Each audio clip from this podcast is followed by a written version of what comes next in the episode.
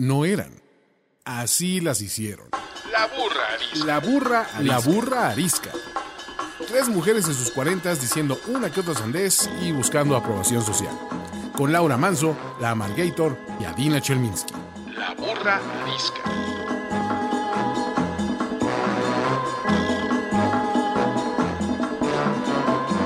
Bienvenidos todos y todas a un capítulo más de su podcast favorito, aquello que los ha salvado en la pandemia, lo que les divierte, les informa, los hace pensar y básicamente hace que se duerma cuando no tienen pastillas para dormir.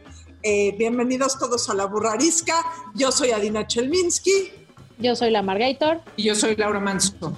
Y hoy tenemos con nosotros eh, a una mega ultra recontra invitada. Dramaturga, vieja fregona, referente de la política en México sin ser política, eh, Twitter endemoniada, eh, básicamente a badass. O sea, si, si hay una traducción en México de badass, Sabina Berman es la representación de lo que sería Sabina, bienvenida a la burrarisca. Hola, ¿cómo están? Un gusto estar con ustedes. Las burras, las burras ariscas, no eran burras, no eran ariscas, pero se hicieron, ¿verdad? No, así nacimos. Ah, bueno. Bienvenida, Sabina, qué honor tenerte aquí. Oye, y, como sabrás, eh, nadie empieza este programa, ni un invitado, sin hacer una pregunta incómoda, que puede ser absolutamente lo que quieras, siempre y cuando tú también estás, estés dispuesta a contestarlo. ¿Qué tal? Este, ok, ¿cómo les ha ido con sus vidas amorosas físicas en, en esta pandemia? La siguiente pregunta. ¿Qué opinan de López Obrador? No, vamos, prefiero hablar de sexo, prefiero por mucho hablar de sexo, me, me genera menos problemas en mi casa. Eh, pues, ha sido un reto como todo, ¿no? O sea, la cotidianidad y la histeria y pues ha sido un reto enorme todo este tema de la vida sexual durante pandemia. Digo, sobre todo para aquellos que eh, vivimos en una relación con una persona y lo ves todos los días. Eh, tienes a todos los niños encima de ti todos los días. Básicamente es complicado. Sí, to todo eso que dijo Adina yo lo replico por dos, pero también la otra parte, la parte física amorosa personal, o sea, qué duro también ha sido, por lo menos para mí, me imagino que para mucha gente, como esta parte de, de ser amoroso con tu mente, de ser amoroso con tu cuerpo, de ser amoroso con, híjole, pues con tener hábitos en el día a día del encierro y de como no dejarte ganar por la angustia y por el estrés y por tirarte a los pingüinos y las papas, que es lo que la mayoría queremos hacer, o pedir pizza todos los días, ¿no?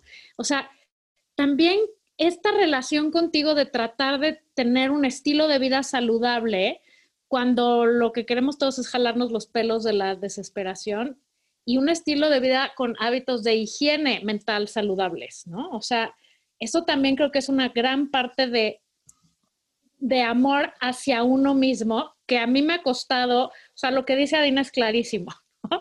Pero me ha costado mucho más la otra parte, la de tratarme de mantener yo a mí misma en un estado amoroso correcto, ¿no? Como, para tener un poco de equilibrio y entonces que las otras formas de amor puedan suceder, si suceden, ¿no? Sí, sí, sí. Eh, a mí, a mí me ha ido muy bien. No, o sea, es que he hecho esta reflexión, pero no sé si tiene que ver con mi edad o con, o con la pandemia o con las dos cosas. Este, no vamos a entrar en detalles porque son historias largas.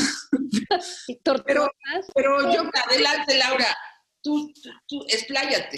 Exacto, este, esto no tiene fin, tenemos, tenemos cobertura este, por Zoom este, eterna.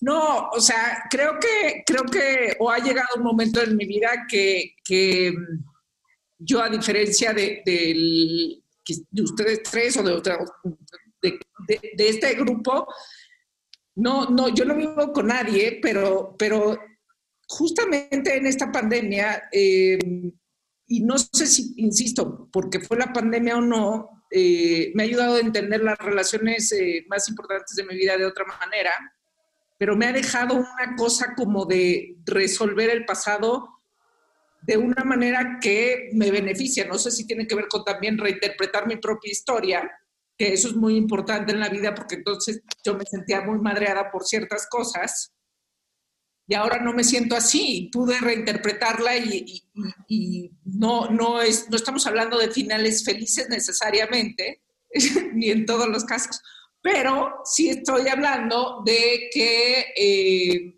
de que este tiempo me ha permitido resolverme eh, de una manera positiva en cuestiones de pareja, ¿eh? de, amorosas con, con, como decía la Margarita, con uno mismo y eso, pues también han sido como otras historias. Y ha habido de todo, o sea, no es que sea una cuestión de felicidad, o sea, no es una historia de he tenido muchos meses de amor y de, lunas de miel en estos meses. Eh, o sea, pero más que nosotras dos, sí, Sabina, tienes que saberlo. Pero, pero sí. Ahora ha sido la, la ganadora oficial de la pandemia. Pero sí, sí, eh, lo, he lo he resuelto, eso, o eso siento hoy. No sé si volvemos a grabar esta pregunta incómoda en tres semanas o en seis meses, quién sabe. Pero eso siento hoy, que, que, que de alguna manera resolví o reinterpreté mi vida entera en la pandemia. O eso estoy haciendo. ¿Y tú, Sabina?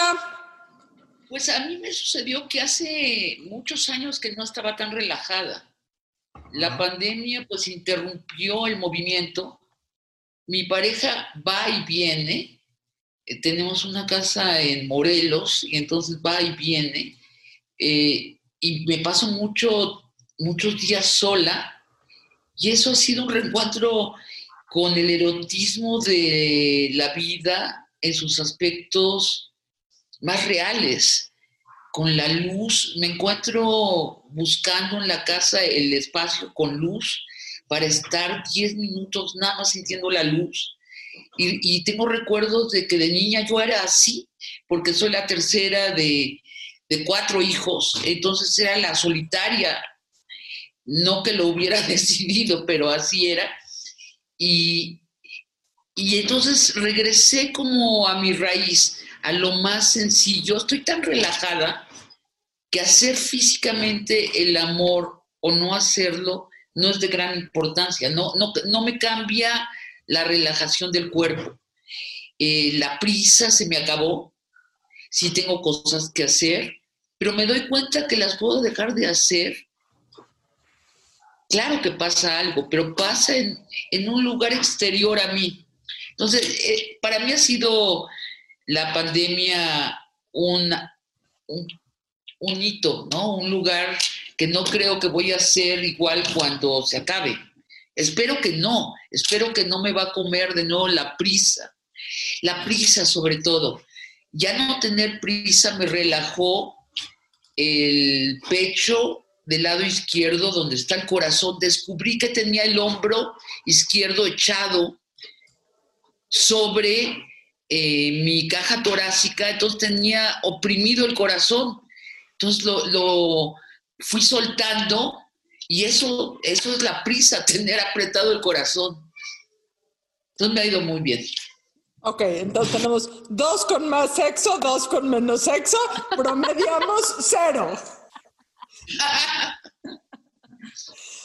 Bueno, en este programa hemos hablado mucho de feminismos, mucho, y la verdad es que no hay feminismo sin machismo. O sea, nos cuesta mucho trabajo entender que eh, discutimos mucho el feminismo y si sí, si no, y si es el camino o no es el camino. Eh, pero la verdad es que no hay vaca sin toro, no hay eh, feminismo sin machismo, no, y hay mitos y errores y problemas y malos entendidos y malas actuares y malos contextos de ambos lados de la ecuación. Entonces, dado que hemos hablado mucho de feminismos, invitamos hoy a Sabina a que nos hable del manual del machista imperfecto. Y la primera pregunta es, automáticamente no, al ser machista, ¿eres imperfecto? Es que sabes que le iba a poner manual del macho perfecto, pero me dio coraje ponerle perfecto. Entonces me tomé una libertad poética de decirle imperfecto. Y, puedo inventar un rollo por qué lo hice, pero la verdad es eso. Dije, ¿por qué le voy a poner perfecto si nos hacen sufrir tanto los machos, no? Y tienes razón. El feminismo existe como una rebeldía al sistema creado por el machismo, que es el sistema de milenios, en donde el macho subordina a todos y todas eh, es un sistema piramidal, ¿no? En las compañías eh, privadas, el gran macho es el director y subordina a través de órdenes a los directivos, que a su vez a los jefes de departamento, y ellos a sus empleados, y ellos a los obreros. Es, una, es un sistema de subordinación y el feminismo es la rebeldía a eso. El feminismo que vale la pena es la rebeldía a eso y a decir, debe haber otra manera de relacionarse sin violencia, sin la violencia de la subordinación.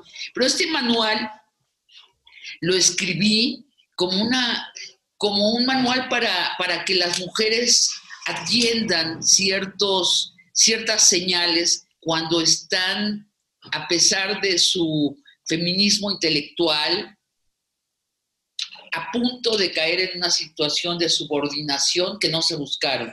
O a punto también, porque ahorita que hablas de las empresas, muchas mujeres que llegan a estos altos puestos empresariales se enmachizan o no sé cuál es el adjetivo, y empiezan a comportarse como hombres porque eso es lo bien visto en el mundo empresarial. Y tal vez es lo que te exigen muchas compañías, eh, eso, subordinar.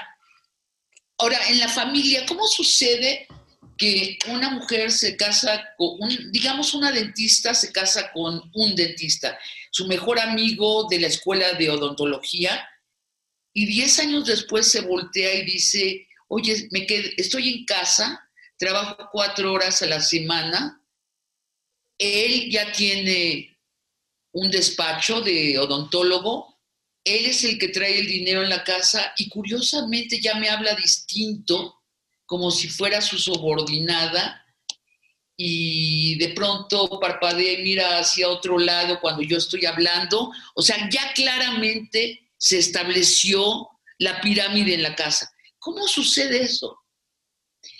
Esa es la pregunta que parece tan misteriosa, excepto que cuando ya te pasa muchas veces en la vida, empiezas a encontrar similitudes y un patrón que sucede de una manera muy parecida cuando formas con un socio, hombre, una asociación para hacer una empresa, por ejemplo, que cuando te casas, son muy parecidas las tensiones. O sea, cuando dices, vamos a tener una relación de igualdad, empieza a haber una tensión especial y no es genética, es cultural. Y claro, no todos los hombres son así, pero sí los que fueron educados como machos y no se han trabajado a sí mismos, que yo diría que son la mayoría. Pero te voy a decir una cosa, estoy muy de acuerdo con todo lo que dices, pero también creo que incluso los que no son machos llegan y pueden, o sea, pueden llegar a caer en algún momento en esta parte de que como la mujer no percibe un salario porque está en su casa, eh, o sea, así fue el acuerdo, ¿no? Y entonces ella es la que cuida a los hijos y los cría y se avienta la chinga cotidiana que es administrar y que una casa funcione. Y incluso hombres que no son por lo general machistas, o sea, que son bastante, que son relaciones bastante parejas, incluso ahí también se puede dar el tema de, y no se dice, pero hay una desvalorización del trabajo de la mujer porque no percibe un salario. Déjate tú si más alto o igual que él. O sea, el hecho de que tú no ganes lana hace que yo sea más, ¿no? O sea, y son cosas muy sutiles que a veces no se mencionan, o sea, ni siquiera se vuelven un pleito, pero ahí están, ¿no? O sea, como yo soy el que traigo el dinero o la que traigo el dinero, tú que te quedas en la casa haces menos. Cuando la verdad las cosas que muchas veces puede ser que el que se quede en la casa hace muchísimo más, no, no por demeritar el trabajo del proveedor o la proveedora, ¿no? Todas, Pero el, todas las eh, actividades humanas que están co- conectadas con la maternidad, es decir, con el sustento de la vida en lo más elemental, las llamamos femeninas culturalmente y están devaluadísimas. Muchas de ellas no se pagan. Son las que no se pagan. Entonces, la- y las mujeres típicamente nos ocupamos de eso. Solo muy raramente en una casa se ocupa un hombre de esas funciones. Sí, ese, bueno, ese es, ese es el patriarcado. No, Exactamente. El patriarcado no es Al misterioso. final sí es un macho.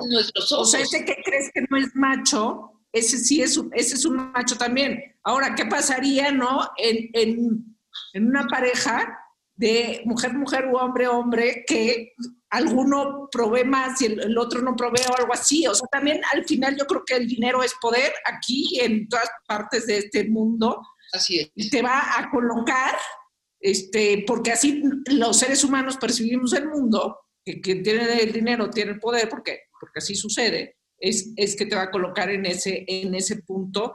Por eso la, el- el- es indispensable que ambos este, trabajen o que se establezca otra, otra manera de entender el asunto. O sea, hay quienes abogaban por que a las mujeres se les a las mujeres amas de casa se les pagara un sueldo, este, alguien lo evaluó hace algunos años como 40 mil pesos, eh, eh, para, pues, como sueldo. yo estaría totalmente a favor de eso. Pero además, a lo mejor el principio también como mujeres es, porque cuando te preguntan, bueno, yo cuando no, mis hijos estaban chicos y no trabajaba yo, ¿y tú qué haces? Nada, yo no trabajo, ¿no? Esa es la primera pendejada, porque ahí es cuando tienes que decir, yo trabajo un chingo en mi casa con mis hijos, ¿no? O sea, las mujeres decimos, yo no trabajo, o el marido dice, no, ella no trabaja, ella está en la casa, perdón. Desde ahí tendríamos que empezar distinto. Ya si además pagaran un sueldo sería maravilloso, Laura. El patriarcado es la vuelta al revés de los valores reales de la naturaleza. Es decir, ¿qué hay más imprescindible para los niños que buenos maestros y maestras? Sí. Son de las profesiones peor pagadas. Eh, reproducimos, es decir, reproducimos esta vuelta al revés, esta subversión de lo real natural en todos los ámbitos. Y por eso el feminismo, aparte de que te ayude a ti como mujer, es una revolución cultural eh, muy difícil de comparar con una anterior. Por eso está durando tanto, porque se trata de subvertir todo, todo. Pero Ahora que las mujeres empiezan a ganar premios Nobel, es bien interesante ver, eh, aparte de literatura, a qué se dedican. Casi todas están en biología, en economía, en química. Química. O sea, es bien interesante, ¿no? Que están en las bases de la vida. En economía no es tan evidente, pero la última que ganó el premio Nobel en economía, que creo que es la única que la ha ganado, ¿de qué se trataba sus estudios? De la vida colectiva, de esos pequeños lugares en el planeta donde hay sociedades pequeñas, que, donde no hay propiedad privada. Suena mucho a la familia, ¿no? Por eso le interesa a ella otra manera de organizarse que no sea esta pirámide que nos impone eh, el mundo occidental Yo creo que uno de los planeta. Perdón. Uno de los grandes problemas del feminismo, de esta revolución sexual, eh, eh, en términos de la vida en general, es que está un poco manca, porque nos dijeron a las mujeres, échense para adelante, salgan al mundo, luchen por espacios afuera, pero nunca nadie se ha volteado, bueno, hasta ahorita poca gente se ha volteado con los hombres a decirles, si ellas se echan para adelante, ustedes también tienen que voltear hacia la casa. ustedes también tienen que apoyar en la casa, ustedes también tienen que voltear hacia adentro. No es solo que ya salgan al mundo, es que ustedes tienen que empezar a jugar papeles de eh, proveedores emocionales, de parejas realmente eh, en, el, eh, en el cuidado del hogar, en el cuidado de los hijos, en el cuidado de los padres mayores. O sea, no es una ecuación de ustedes salgan y, porque lo que está pasando ahorita es que las mujeres salen a trabajar y siguen haciendo la, misma cantidad de labores domésticas que hacían antes. O sea, el, el verdadero feminismo, que cada quien lo toma como lo quiera tomar, tiene que ver con que las, o sea, con equiparar oportunidades y equiparar posibilidades y equiparar eh, responsabilidades en la casa y afuera de la casa. Y hablar... ¿Qué pasa? ¿Qué pasa, eh, Luis XVI? Eh, el pueblo empieza a sentir que es injustamente tratado, sobre todo los burgueses, que ya viven muy parecido a los aristócratas, dicen, pero porque ellos tienen derechos que nosotros no, si nosotros trabajamos más que ellos. ¿Se imaginaron ustedes a los aristócratas diciendo lo que acaba de decir Adina? Oigan, es que tenemos que cambiarles, tenemos que ceder poder. Yo creo que sí, sería buena onda. es que ese es el problema de la maldad del ser humano. Algunos hombres por generosidad, por inteligencia, por curiosidad, por enamoramiento del feminismo, que es sumamente interesante y es la única revolución viva en el planeta. Ahorita ser de izquierda, ser de derecha son como parches de la realidad. Este, votas por la izquierda, por la derecha, son parches. El gran cambio social es el feminismo. Entonces algunos hombres sí se preguntan como, hubieron algunos aristócratas que en sus palacios decían, sí, yo creo que debo ir a ver cómo se se cultiva la tierra, porque ya ser un parásito la sociedad ya no, pero este, la mayoría no, se quedaron en sus palacios y resistieron el cambio.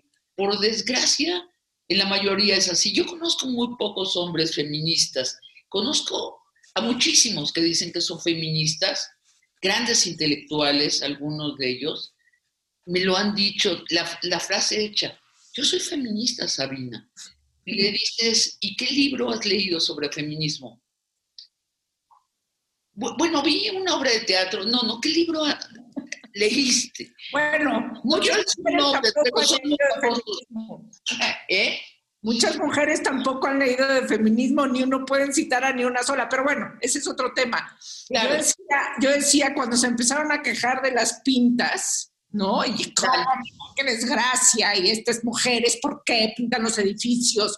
O sea, ¿cuántas veces en la historia de la humanidad los hombres tomaron las armas y fueron a hacer una guerra? ¿Por qué no iban a tomar unos sprays y este, o unos martillos y romper vidrios de, este, de las, de las tiendas y los aparadores. O sea, me parece que es nada comparado con, lo, con las reacciones de los hombres a lo largo de la historia. Entonces, tampoco iba a poder ser algo cedido, en efecto, como dice Sabina. no, podía ser algo, gracias, por favor, levanto la mano, ¿podemos hacer este mundo más parejo?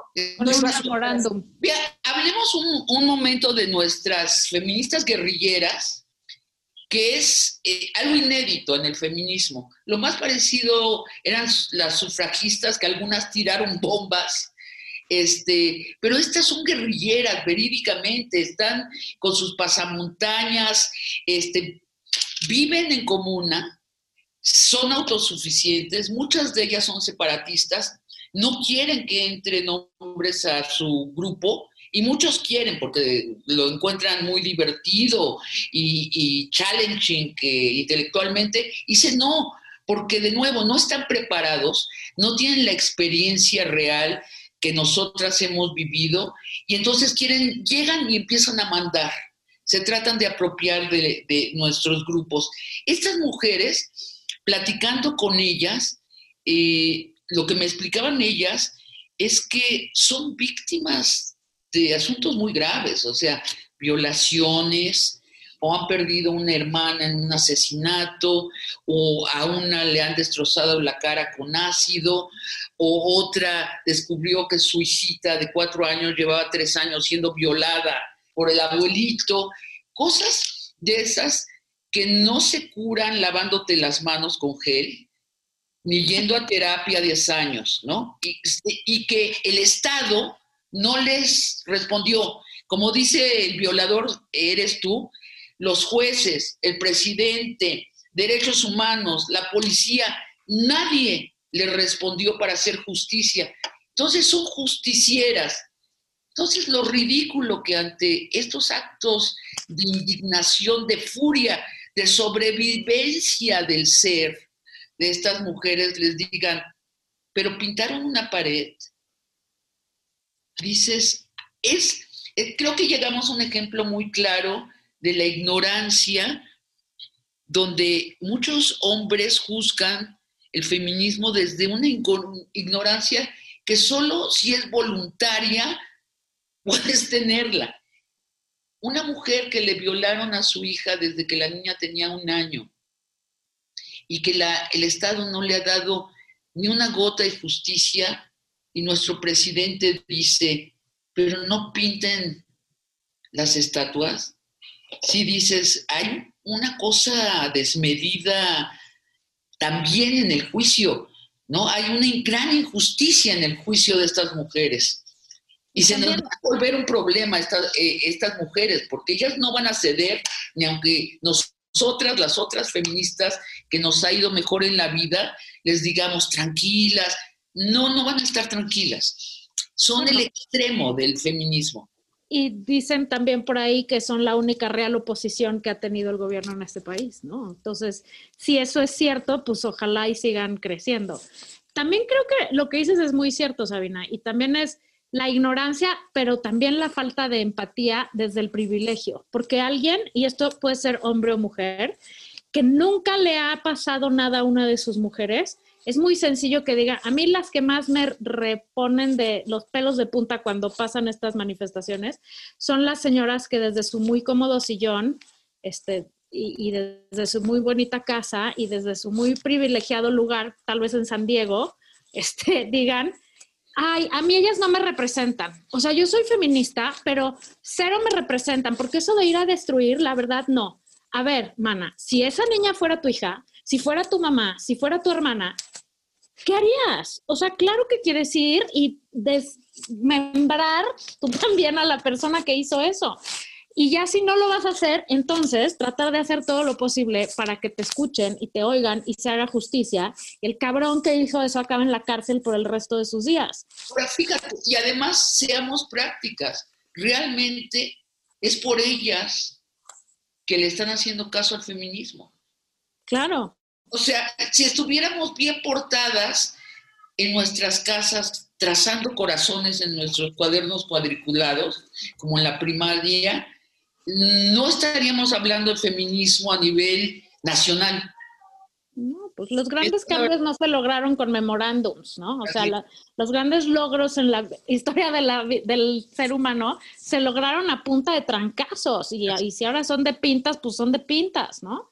Pero, pero creo que un gran problema del feminismo es la gente que no entiende, hombre o mujer, porque nunca ha tenido que estar en ese lugar, ¿no? Así es desde el privilegio, como dijiste.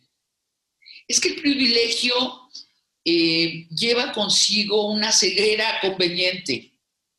Claro, pues la, la, perfecta zona de confort en donde a mí no me pasa nada y desde aquí puedo juzgar todo lo que yo veo desde aquí, ¿no? Desde mi privilegiado lugar. Pero a la vez, y en este caso, y con eso empezamos la conversación, como, como mientras estas eh, jóvenes rebeldes eh, van y hacen pintas y rompen eh, vidrios, etcétera, y tratan en, su, en, su, en sus posibilidades de revolucionar, esas mujeres que se dicen, ah, o no soy feminista, o sí soy feminista, pero pueden también estar viviendo unos infiernos y o no están enteradas del, del, machista imperfecto, ¿no? Este, y, no, tienen, no tienen ni idea que, que, que, hasta ellas mismas, o sea, ni siquiera se han dejado ser y entender como mujeres. Eh, para, para, ¿no? O sea, no sé, o sea, yo creo que ese privilegio también tiene su infierno. Sí, sí, sí, sí. Ahora, interesante esa expres- expresión eh, de es la única oposición al gobierno real. Y, y yo coincido, pero ¿por qué? Porque es un movimiento donde estamos la mayoría de la mitad de, la población. Es muchísimo. Es más, Muchísimo. grande, es, mu- es más grande que el obradorismo, por cierto. ¿eh? Luego, este, tenemos una ideología, o sea, un relato, una narrativa de lo que estamos haciendo muy sólida. Ahorita estamos bordando, pero la mayoría de las mujeres de todas las clases sociales van a entender muy bien lo que es injusto por género.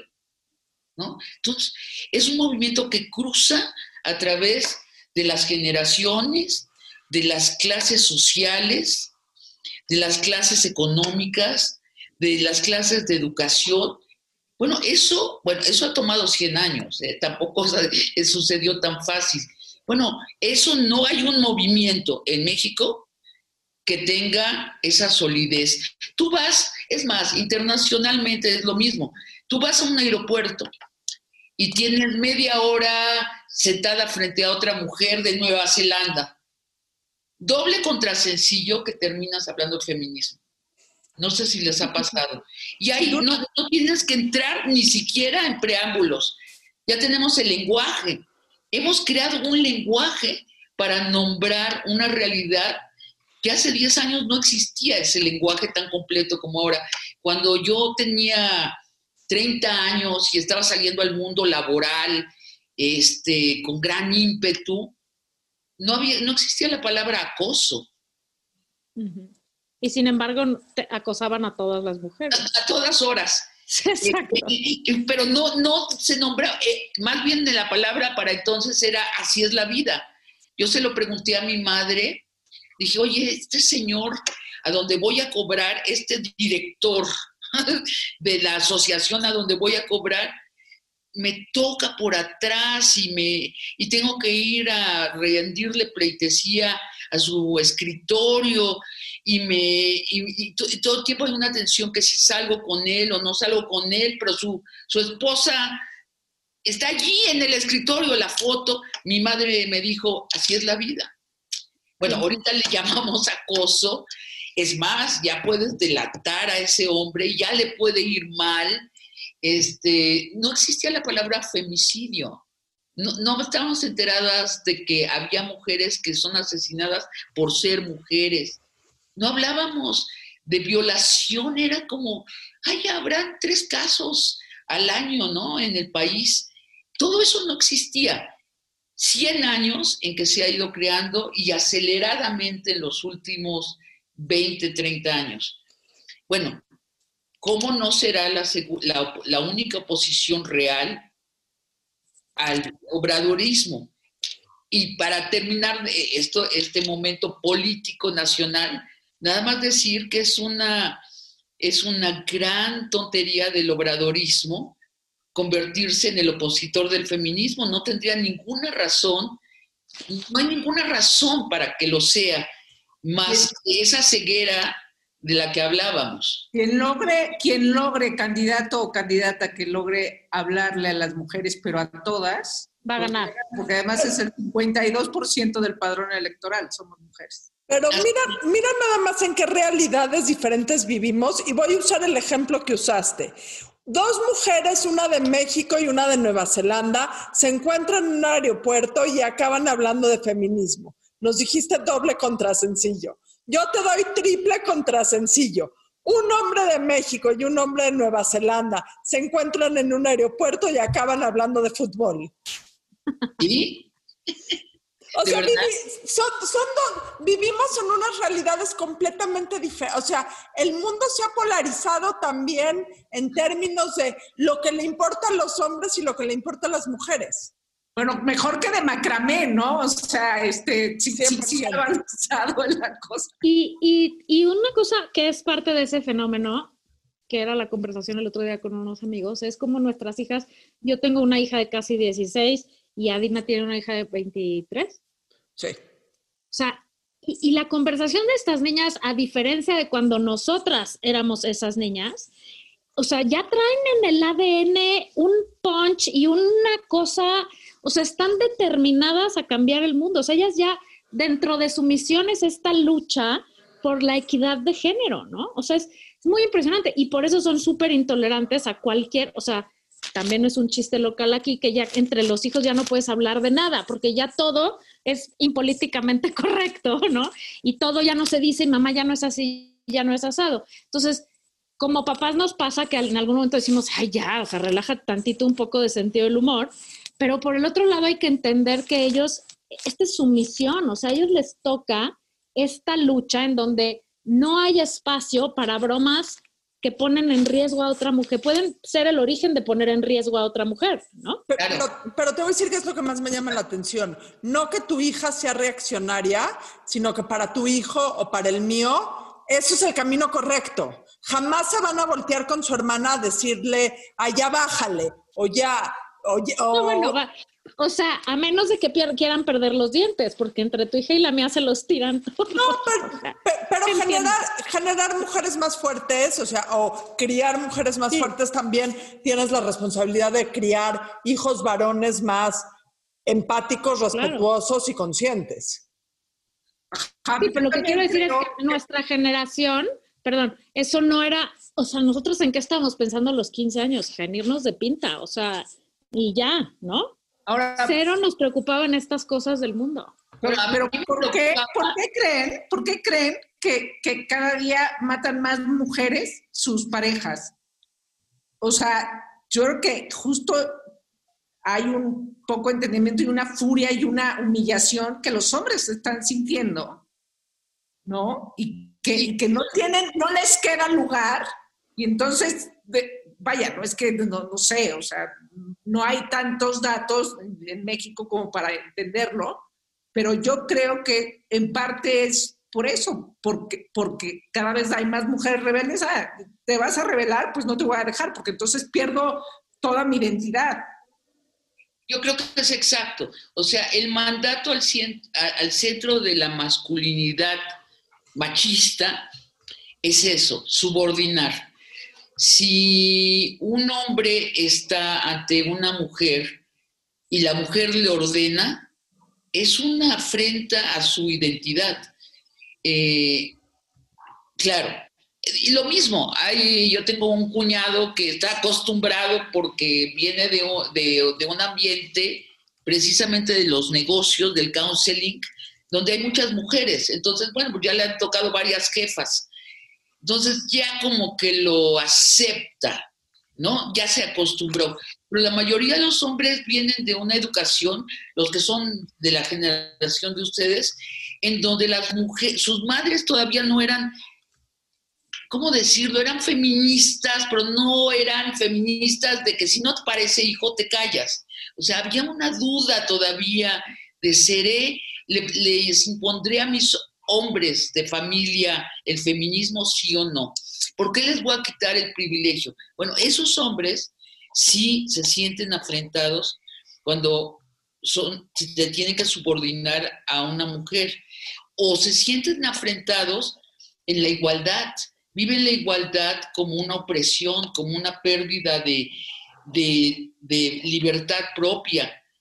Eso, por eso es, yo creo que es muy difícil tener socios hombres. En mi experiencia es muy difícil.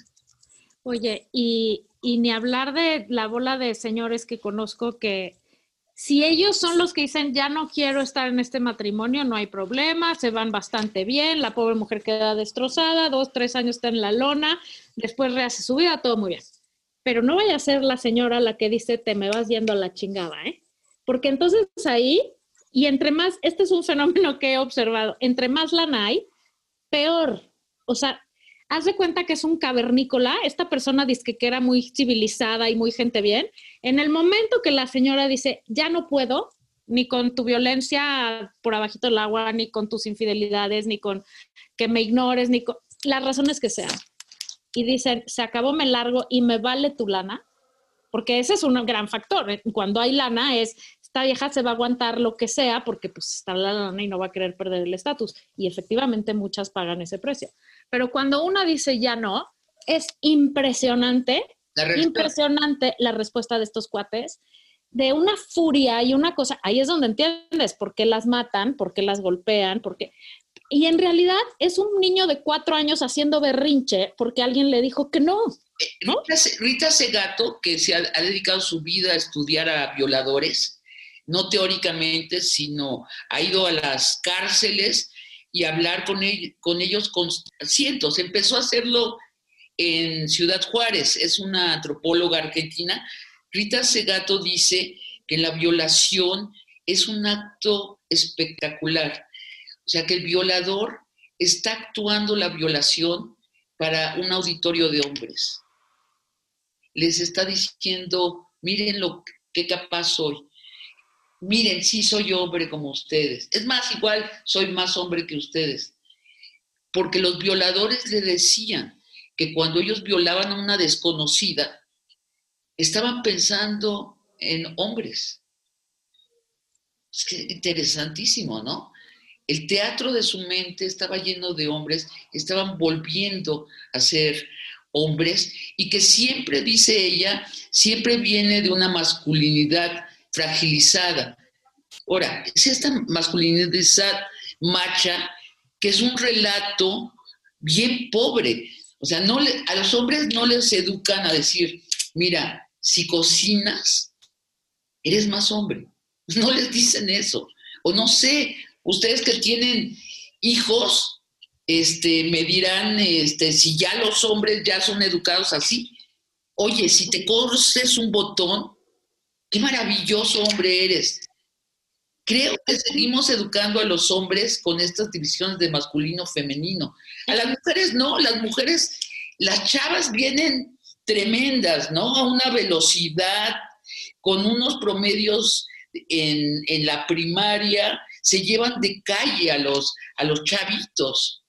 En mi Porque- casa no se usa nada de porque eres hombre, porque eres mujer. Es, Nada. es- no, o sea, estamos construyendo y formando personas. Eres mejor persona o no mejor persona. Y creo que esa es otra de las cosas, así como decíamos, es que no trabajo y que eso, de alguna manera estamos fomentando todo esto. La otra es, ay, es que mi marido es lindísimo porque me ayudó a lavar los platos. No, es súper buena onda, me ayuda. Cambia un pañal de vez en cuando. No, es. señoras, eso es un adulto funcional y una pareja equitativa que le entra parejo a, a- a- a las labores de una casa y de una familia, ¿no? O sea, también nosotras glorificamos que el Señor un día lave dos platos. Pues el Señor tiene dos manos igual que yo, los puedes lavar tú y los puedo lavar yo. Le debería de entrar más porque tú acabas de cargar nueve meses, ¿no? Es lo que decíamos el Exacto, día, o sea- nueve meses, eh, o sea, y estás físicamente, o sea, ¿no? Recuperándote. Sí, o sea, pero ¿por qué tendría que? Ah, es que yo ya, yo ya trabajé afuera, entonces a ti te toca trabajar adentro. Pues no, es justo lo que dice Adina. Tú trabajas afuera, pues sí eres el proveedor y ok, no te puedes hacer cargo 100% aquí, pero si tú me ayudas aquí, yo también puedo trabajar afuera y entonces Oye, todos muy o que contentos. te pague, No. ¿no? Que no, Exactamente. que no te dé el, el parte del dinero para los gastos de la casa, no, que te los pague. Es lo que decía Laura, un salario. Y entonces en el momento que recibes un sueldo, pero lo malo es que ahí sería peligroso, Sabina, porque entonces tu jefe, el cabrón, además de todo, es tu jefe. No, pero creo que sería menos peligroso que Tu esposo ahora, es que además, ¿cuánto dura la sexualidad en una pareja? Regresando a la pregunta anterior. O sea, natural, natural dura dos años, tres, cuatro años. Después ya empieza el arte. El arte, la, la, la, la intención de que dure. Entonces, los impulsos por los cuales la gente se casa no duran tanto. Y entonces empieza la tirantez de esta sociedad en común a fuerzas, en donde la tendencia a subordinar al otro, como es por educación, eh, pero es lo más común, porque para que nos educaran en la no subordinación, yo creo que hay una cultura muy escasa sobre la no subordin- subordinación. Le preguntaba yo a Cecilia Lugo, eh, una de nuestras glorias en coreografía, no sé si han visto espectáculos de ella, eh, monta cosas de danzón. Eh, danzón estilizado, con la música también estilizada, maravillosas puestas, viaja mucho a Europa, especial en París, la aprecian mucho. Y le decía yo a Cecilia, ¿se puede bailar el danzón de común acuerdo? Dice, no. Alguien lleva y alguien sigue. Oye, ¿y se puede bailar el tango Dice, ya no me sigas preguntando, Sabina, lo que buscando no hay. En todo lo que son parejas unidas, los cuerpos pegados, alguien lleva y alguien sigue. Y le digo, ¿no sería posible cambiar que tú cinco minutos, yo tú una pieza, yo otra pieza? Dice, sí, pero no se hace en ninguna parte del mundo y que no tenemos noticia que se haya hecho. Está grave, ¿no? Que no hayamos desarrollado maneras de bailar sin autoridad. Pero, te voy a rebatir con una frase de Winston Churchill. Winston Churchill decía que la democracia era el peor sistema de gobierno, exceptuando a todos los demás. Pero sabes que yo creo que Winston Churchill estaba muy gordo. Este, fumaba demasiado, bebía demasiado whisky, entonces no tenía idea de lo que posible naturalmente. no, pero me refiero a las parejas, no a la sexualidad. Tenía interés en ser primer ministro, entonces no le creas a los políticos, los políticos te van a decir lo que les conviene. No, pero, pero, en las parejas puede ser que la democracia en, dentro de la pareja o dentro de la sociedad entre hombres y mujeres no sea lo mejor, porque siempre alguien tiene que pero es mejor a todo lo demás. O sea, la igualdad a lo mejor no es lo más fácil, pero es mejor que todo lo demás. Y, también como que cada quien, perdón. No, estoy de acuerdo. O sea, también a lo mejor la solución es un poco encontrar, saber quién es mejor líder en cada área, ¿no? O sea, cuando eres una pareja. Entonces, a veces yo llevo la mano y a veces tú, porque también a veces hay este, mujeres machistas. O sea, me quiero decir, a veces el maltratado y el ninguneado y, el, y todo es, es el señor, ¿no? Porque entonces la mujer que es tan feminista en realidad es aplastante y, no, o sea, ya es, algo dijiste al principio del programa que me gustó, el feminismo que vale la pena, porque hay mucho del feminismo que no vale la pena, que ya es el extremismo y que ya es, odiemos a los hombres y tal, que, que bueno, desde mi punto de vista, esa parte ya no, es feminismo. No, es, no es odiar a los hombres, este, es invitarlos con cierta firmeza y consistencia. Someterlo, no, perdón. A la igualdad. Digo, yo trabajo con hombres, tengo hermanos hombres, este, trabajo sobre todo con hombres. Y sí hay, hay un raspón, pero me dicen que soy paranoica y les digo, como a ustedes, ¿no? Pues la burra no nació arisca, pero este, y sí y cuando están haciendo el machismo, se los digo. Digo, no me digas que haga eso, no me corresponde. ¿Pero por qué? Porque así empieza. Este, este es tu inconsciente hablando. ¿No? Este, soy muy paranoica. Ahora, eso lleva a tener buenas relaciones. Bueno, pues porque los hombres muy pocos se están educando en un cambio de, de cultura. Ojalá se estuvieran educando. Yo creo que se van a educar ya cuando sea inevitable y se van a educar. O ya, o ya las madres los están educando ahora, ¿no? Ahorita cuando las oigo hablar de cómo educan a sus hijos, digo, bueno, entonces ya están siendo educados en la igualdad. Ya no les duele la igualdad. Oye, pero muy cierto, Sabina, dijiste hace rato, eh, creamos un, lenguaje, ¿no? El, feminicidio, el acoso, todas estas cosas, que también eh, eh, el patriarcado, ¿no? Que se encargó durante muchos años de hacerlo menos y distorsionarlo, ¿no? O sea, feminismo no es odiar a los hombres. ¿Quién dijo cuándo? Nunca. Eso, eso lo inventó el patriarcado. Entonces, cuando encuentras a mujeres de, no, este, yo no, yo no puedo ser feminista porque no odio a los hombres, pero ¿quién te dijo que te, tenías que odiarlos? El patriarcado te enseñó que el feminismo era eso, o que el patriarcado era una mala palabra porque este, sonaba muy fuerte. O sea, hasta en esas, sutilezas tenemos que como que observar que el patriarcado entonces en su ser, en su, en su devenir, hace, hace esto con, con el intento de, de la... La mala fama, pues. Totalmente, cizaña. totalmente. Y luego yo creo que eh, también estamos entrando en un feminismo, en el feminismo que vale la pena, donde estamos descubriendo que el feminismo es también abrir un mundo de oportunidad. Creo que es importante que nos vayamos rápido a ese feminismo. O sea, no es solo defendernos y tratar de cambiar el mundo, es abrir otros mundos. Estaba platicando, yo platico con, tengo muy buenas amigas que me educan, me, gustan mucho las científicas.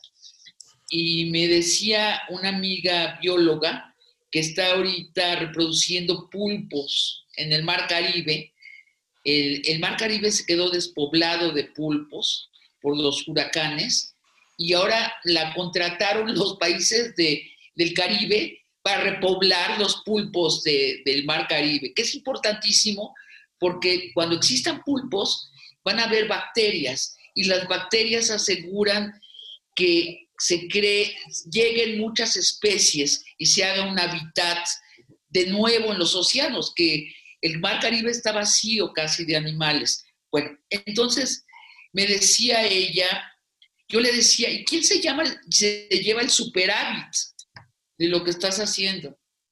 Me decía, ¿el superávit? Digo, sí, se lo llevan los gobiernos, los pescadores, las compañías pesqueras. Y me decía, híjole, ¿cómo estás envenenada con, con la pirámide económica patriarcal? Le digo, ¿por qué? dice, es que siempre estás buscando, al discúlpenme la palabra, al cabrón que se lleva el superávit. La naturaleza no hace pirámides. La naturaleza nunca se organiza en pirámides. La naturaleza tiende, la forma más eh, usual es el círculo. Los procesos son círculos. Entonces ella dice, si logro hacer los pulpos y llevarlos a, los fondos oceánicos, se va a beneficiar los pulpos, primero que nada, las bacterias, las algas, los caballitos de mar, los tiburones, y entonces me empieza a decir todo eso, me dice, los pescadores, los gobiernos, y se queda callada y me dice, y las compañías pescadoras, y esas son las que me preocupan, porque esas van a tratar de convertir todo el proceso en una pirámide. Y al convertirlo en una pirámide, o sea, al quedarse con la ganancia mayor y empezar a explotar todo lo de abajo, lo van a destruir. Y esto es, esto es un retrato de, nosotros, los, eh, la especie parlante, lo que hemos hecho con nuestra relación con la naturaleza la ponemos en la base de la pirámide, la explotamos y luego nos sorprende que nos la acabamos. Así es, y esa, o sea, eso aplica para todo el ser humano, ¿no? Como le vamos dando, lo voy a decir muy coloquialmente, de tragar a todos poquito a poco, ¿no? Es una cosa muy triste. Claro, estos arreglos que hacemos donde alguien se lleva más de lo que necesita, bueno, estoy, estoy siendo muy discreta. Se lleva un chingo más. Ese es el problema. Eso es cuando se arruinan los procesos en una familia, en una compañía, ¿no? en una corporación, en una cultura, en política. O sea, lo que llamamos el privilegio, ¿no, Adina? Que tú lo usas mucho la palabra privilegio. Privilegio es eso, el exceso, el llevarte demasiado y destruir el proceso y que no te importe. Y el no entender que en la sociedad, en las familias, en las relaciones de pareja, en la política y en la sociedad, tiene que ser todo ganar, ganar. O sea que los momentos en donde es los juegos en donde yo gano, todas las canicas son mías, ya no sirven, ya a lo mejor aplicaban en la época medieval, pero hoy por hoy si queremos salvar al mundo, si queremos salvar a nuestros países, si queremos salvar nuestras relaciones de pareja, nuestras familias y a nuestros hijos, tiene que ser ganar, ganar todo. Tiene, tiene, que ser, tiene que ser el movimiento feminista, pero además es eso, el discurso, hablando del lenguaje y discurso, ¿no? Ahora está muy de moda decir, bueno, es que el feminismo no solo beneficia a las mujeres, sino a las sociedades y a las economías eh, en todos los sentidos. O sea, y, y, es cuando así te voltean a ver los empresarios, es cuando así te voltean a ver los gobiernos, ¿no? Porque este, no por buena onda. Claro, claro, y en ese sentido es de verdad hay un misterio allí en, lo que estamos viviendo en México. Hay un misterio que yo no logro, puedo especular, pero de hecho no lo sé. ¿Cómo es posible que ahora, Adina, no, no me grites ahorita que diga, ¿eh? ahorita que estamos en la 4T, porque te sigo en Twitter y sé tus opiniones sobre la 4T, que estamos en un gobierno que se autonombra de transformación donde la mitad de la gente de ese partido de Morena son mujeres, que tenemos un gabinete donde la mitad de las ministras son mujeres, incluida la secretaria de Gobernación, que es la segunda persona más eh, poderosa del país, que tenemos congresos igualitarios, ¿cómo es posible que nuestro presidente diga, yo no, yo no creo en el feminismo, creo en el humanismo? No importaría si su, si su, gobierno fuera feminista, que no se importa lo que él personalmente piensa o si es un problema semántico, pero el hecho es que no es feminista este gobierno. Bueno, es feminista en cuanto que hay muchas mujeres allí, pero sus políticas públicas no son feministas. y todavía, y todavía, perdón, y todavía más adelante, o sea, que, que esto que dices tú, que con lo cual coincido totalmente, la jefa de gobierno de esta ciudad, ¿no? O sea, ella siendo mujer es la primera que invalida el movimiento, que lo desacredita, que, que, lo califica o descalifica, más bien. Este, dices, no, pues, ¿qué, ¿qué, onda? ¿No? O sea, ¿dónde están puestas las prioridades de la gente? Y además, ya hasta como estrategia política, como, como decían ustedes hace un momento. O sea, Claudia Sheinbaum lo que le pasó es que quedó, cayó en las garras de los policías hombres, porque Claudia eh, por lo que la oyes hablar, se ve como alguien que tiene una cultura feminista. Entonces, eh, yo creo que cuando empezaron a pasar estos disturbios, ella se debe sentir, y es normal, insegura en cuanto a granaderos, policías, o sea, pues es la primera vez que gobierna una, que gobierna, ya, iba a decir una ciudad, no, que gobierna. Entonces yo creo que cayó en manos de un equipo que no sabe nada de feminismo. Ya van dos veces que le sucede y dos veces que da dos pasos para atrás.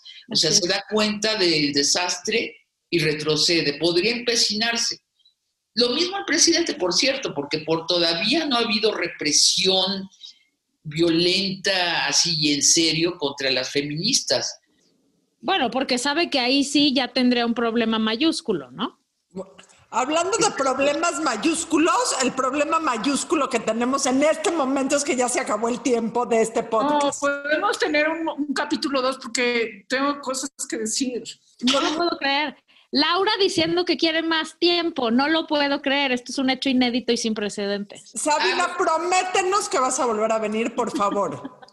Oigan, yo encantada, me la he pasado realmente bien. Este, he aprendido, me ha gustado, me ha interesado mucho lo que ha pasado con ustedes. Muchas gracias. Oye, pero no, no, no, no, no, nadie se va de este programa sin que nos digas, en tu opinión, quién tiene ondita. Puede ser hombre, mujer, quien tú quieras. Alguien que digas, uff, mujer ¿tiene ondita? ¿Tiene ondita? Sí. ¿Qué quiere decir eso? Perdón. Tiene... Tiene ese no sé qué, qué, qué ese no sé qué, que me lo daba en este momento. ¿En la vida? En la vida, de cualquier momento de la historia de la humanidad. A ver, Adina, yo tengo que ser muy precisa en la comprensión de esto. ¿Que tiene ondita para qué? para, lo que ¿Para qué? Para lo que tú quieras. o sea, Churchill no tendría ondita para ti, por ejemplo. Claramente. Híjoles, qué difícil. Qué difícil porque afortunadamente me la paso entre gente que me gusta mucho leo solo lo que me gusta, o sea, ya soy, estoy totalmente echada a perder, hago exactamente lo que me gusta. Ondita, qué difícil. Es que se me, se me aparece o sea, puede ser un escritor o escritora que te parezca que su manera de escribir tiene ondita. Algo que digas, wow. Sex appeal absoluto. ¿Saben qué? Alex Howitt, ¿lo siguen en Facebook? No. No, pero en este momento. En este momento lo vamos a seguir. Es, es, es un genio. Es un curador. Cada, cada día, yo no sé cómo le hace, pero mete como 30 imágenes y son gloriosas y son esas imágenes que te cambian la mente. Es un genio este hombre. Alex Howitt, eh, no sé mucho de él porque no, no, no abunda, pero le vale la pena seguirlo en Facebook. con J, con... con y, solo aparece su foto y es un guapo. Para pues acabar la es un guapo. Y vive en Inglaterra, por desgracia. O sea, tiene tiene todo, artista, guapo, inglés, ya estuvo, no necesitamos más. Creo que creo que tiene algo de mexicano, ¿eh? porque muchas de sus cosas vienen de Latinoamérica. Entonces. Oye, voy a romper las reglas porque es Sabina Berman y, y, ni modo. Antes de que te vayas, Sabina, dinos así, ¿cuáles serían para ti los tres principales libros de feminismo que uno tiene que leer? Sí, este, La guerra contra las mujeres de Rita Segato, El segundo sexo de Simone de Beauvoir, y Fire with Fire de Naomi, ¿cómo se llama? Naomi, ay, se me está yendo, Vice, ahora déjame Fire with Fire, ese libro, ¿les puedo decir cómo empieza? Sí por favor. Cuenta de una de, una de las primeras manifestaciones. Naomi, Fire with Fire. Eh, Wolf, sí. Naomi Wolf. Sí. Naomi Wolf. Es extraordinario. Empieza narrando una de las primeras manifestaciones feministas de este siglo, del siglo XXI, que las mujeres marchan sobre Washington y se meten dentro del Capitolio y entonces los republicanos se eh, atrincheran en el Congreso y dicen, estas mujeres tienen planeado tomar el poder, ya tienen todas las políticas públicas para acabar con el machismo, van a aprobar el aborto legal y seguro, este, van a aprobar salud eh, ginecológica para todas. Miren, esto es una revolución y ya, miren, tomaron Washington. Y entonces lo publica esto la televisión y las mujeres en el Capitolio dicen, no, qué peligroso, no. Y retroceden y dicen, lo lamentamos mucho, no asustamos a nadie, ¿verdad? Ya tranquilos, no va a pasar nada y se van. Y Naomi dice, hay que oír a nuestros enemigos y tomar lo que temen de nosotros como estrategia. wow, muy bien. En la lista para leer en este momento. Oye, Sabina, gracias por estar aquí hoy. Qué gran privilegio. Gracias, Sabina. Esto fue La Burra Arisca. La burra arisca. La burra, arisca. Tres mujeres en sus cuarentas diciendo una que otra sandez y buscando aprobación social. Con Laura Manso, La Amargator y Adina Chelminsky. Una producción de Antonio Sempere para finísimos.com. La burra arisca.